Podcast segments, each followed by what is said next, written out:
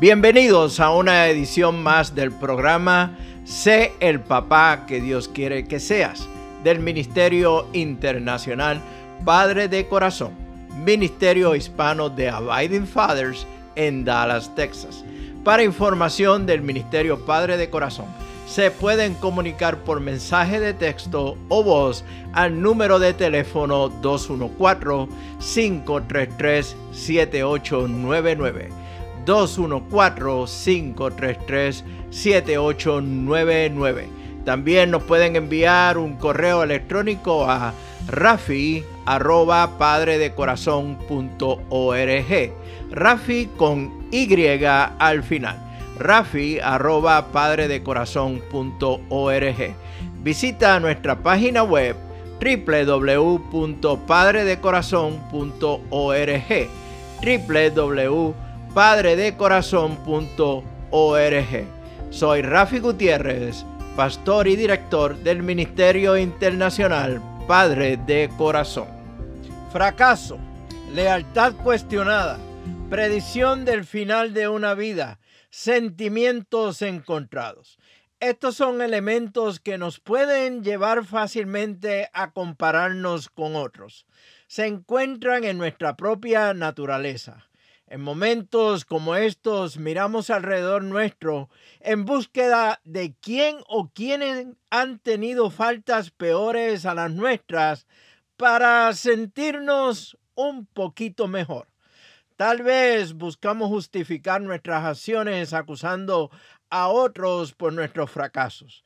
Tal vez llegamos al punto de cavar nuestra propia tumba antes de tiempo y nos declaramos muertos. Créeme, he tenido estas tres experiencias varias veces en mi caminar con el Señor. La pregunta de Pedro sobre Juan es válida. Después de todo, Pedro tenía la razón. Si Jesús le había predicho su futuro, pues era su interés como líder del grupo saber qué pasaría con los demás discípulos. ¿No crees? A mí me interesaría. Una vez te dicen qué te espera en el futuro, te intriga qué ha de suceder con los tuyos o con aquellos que te rodean. ¿Has escuchado la expresión en inglés It is not your business? La podemos traducir como no es asunto tuyo, no te compete. La contestación de Jesús a la pregunta de Pedro sobre qué pasaría con Juan nos debe llamar la atención. Escucha nuevamente la contestación de Jesús. Si quiero que Él siga vivo hasta que yo regrese, ¿qué tiene que ver contigo? En cuanto a ti, sígueme en arroz y habichuelas o en arroz o frijoles. Jesús estaba diciéndole a Pedro, oye, no es asunto tuyo. Tú haz lo que has de hacer. Yo me encargo de Juan. En cuanto a lo que a ti te compete, sígueme. ¿Cuántos de ustedes le han dicho alguna vez, enfáticamente no es asunto tuyo, no te compete. It is not your business. En mi amada isla del encanto se utilizaba el refrán el metiche nunca muere en su casa, indicando que la persona que se mete en asuntos que no le incumben, dedicando gran parte de su tiempo a estos asuntos, se expone a involucrarse en situaciones peligrosas. Son palabras fuertes, especialmente cuando vienen de alguien con autoridad. Me puedo imaginar cómo se sentiría Pedro en ese momento.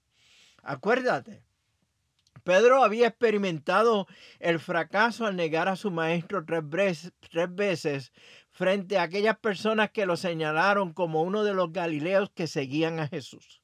Jesús le había preguntado dos veces si le amaba y una vez si le quería había escuchado de labios de Jesús el final de su vida aquí en la tierra y ahora es reprendido por haber preguntado por el futuro de Juan, el discípulo amado. ¿Hasta cuándo, Pedro? ¿Hasta cuándo? ¿Cuándo vas a aprender? Tal vez este sería el momento en que una persona impetuosa, terca y determinada como Pedro diga, ¿sabes qué? Ya está bueno de tantas reprimendas. Yo no pertenezco a este grupo. Me voy a pescar es el lugar al cual pertenezco, donde estoy en control, donde nadie me dice qué tengo que hacer y cómo lo, que, lo tengo que hacer. Me es fácil pescar peces vivos y llevarlos a la muerte para beneficios de otros. Aquí me están pidiendo que renuncie a mi propia vida y muera. ¿Para qué? ¿Para qué? Tiempo después, volvemos a encontrar a Pedro reunido junto a otros discípulos, como lo lista Lucas en el libro de los Hechos de los Apóstoles, donde dice, orando constantemente junto a María, la Madre de Jesús, varias mujeres más y los hermanos de Jesús. Se encuentra en el libro de Hechos, capítulo 1, versículo 14. Vemos a Pedro asumiendo su rol, de líder en cuanto a quién tomaría el lugar de Judas como parte de los doce apóstoles. Luego vemos a Pedro nuevamente en lo sublime. Escucha lo que dice Lucas, cuando entre la multitud se burlaban de los quienes habían, de aquellos quienes habían sido bautizados por el Espíritu Santo en el día de Pentecostés. Entonces Pedro dio un paso adelante junto con los otros once apóstoles y gritó a la multitud. Esto lo encontramos en el libro de Hechos, capítulo 2, versículo 14. Una vez más, Pedro es quien da el paso adelante. Pero esta vez Pedro no es movido por su espíritu impetuoso, pero por el Espíritu Santo de Dios. Gritando a la multitud, Pedro lanzó una predicación donde sus palabras traspasaron el corazón de la multitud, quienes le dijeron a él y a los demás apóstoles, hermanos, ¿qué debemos hacer? Pedro siguió predicando por largo rato, y los que creyeron lo que Pedro dijo fueron bautizados y sumados a la iglesia en ese mismo día, como tres mil en total, nos dice el libro de Hechos, capítulo 2, versículo 41. Al escuchar algo como esto, hoy día tal vez diríamos, You go, Pedro, you go. El llamado de Pedro ha sido restituido. Había tirado la red del Evangelio y ahora se había convertido en pescador de personas. Tres mil personas en un solo día. Es increíble. En su primera predicación, tres mil personas se unen a la iglesia. Es el sueño de muchos pastores y predicadores. Muchas veces siento que hay que predicar tres mil veces para que una persona se agregue a la iglesia. Pedro ahora está en lo sublime. El libro de los Hechos registra que Pedro sanó a un mendigo cojo diciendo las famosas palabras, yo no tengo plata ni oro para ti, pero te daré lo que tengo en el nombre de Jesucristo de Nazaret, levántate y camina. Esto lo encontramos en el, libro de Hechos, capítulo 3, versículo 6. Una vez más podemos decir, you go, Pedro, you go. Como diríamos en mi pueblo, huevo puesto, gallina cantando. Todo bien con Pedro, hay éxito, restituido, redimido, camino al éxito ministerial. Pero espera, espera.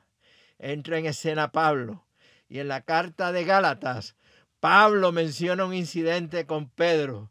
Escucha lo que dice Pablo. Pero cuando Pedro llegó a Antioquía, tuve que enfrentarlo cara a cara porque él estaba muy equivocado en lo que hacía. Lo encontramos en la carta de Gálatas, capítulo 2, versículo 11. Y ahora, ¿qué podemos decir? ¿Qué pasó, Pedro? ¿Qué pasó? Al igual que Pedro, tú y yo vamos a tropezar en el, en el proceso de discipulado. Es inevitable. Es parte del proceso mismo. Pedro fue llamado a ser pescadores de personas, a discipular. Pero para poder discipular tenía que pasar por todo este proceso de formación de su carácter, rindiéndose por completo al Señor. Jesús fue muy claro con Pedro. En cuanto a ti, sígueme. En cuanto a ti, sígueme. Y es el mismo mensaje de Jesús para todos y cada uno de nosotros. En cuanto a ti, sígueme. Que Dios les bendiga grandemente. Este ha sido un programa del Ministerio Internacional Padre de Corazón, Ministerio Hispano de Abiding Fathers, con oficinas en Dallas, Texas. Nuestra misión es la de capacitar, motivar y comprometer a los hombres en su rol de padre y líder en el hogar, según lo ha ordenado Dios, haciendo discípulos del Evangelio de Jesucristo. Somos un ministerio internacional, relacional y generacional.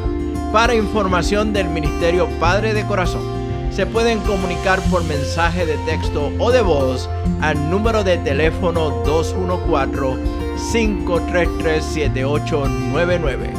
214-533-7899. O enviarnos un correo electrónico a rafi arroba padredecorazon.org. Rafi con Y al final. Rafi arroba padredecorazon.org. Puedes visitar nuestra página web www.padredecorazon.org www.padredecorazon.org Soy Rafi Gutiérrez, pastor y director del ministerio Padre de Corazón y les agradezco grandemente que nos hayan acompañado en esta edición del programa Sé el papá que Dios quiere que tú seas del Ministerio Internacional Padre de Corazón. Nos vemos próximamente en el barrio.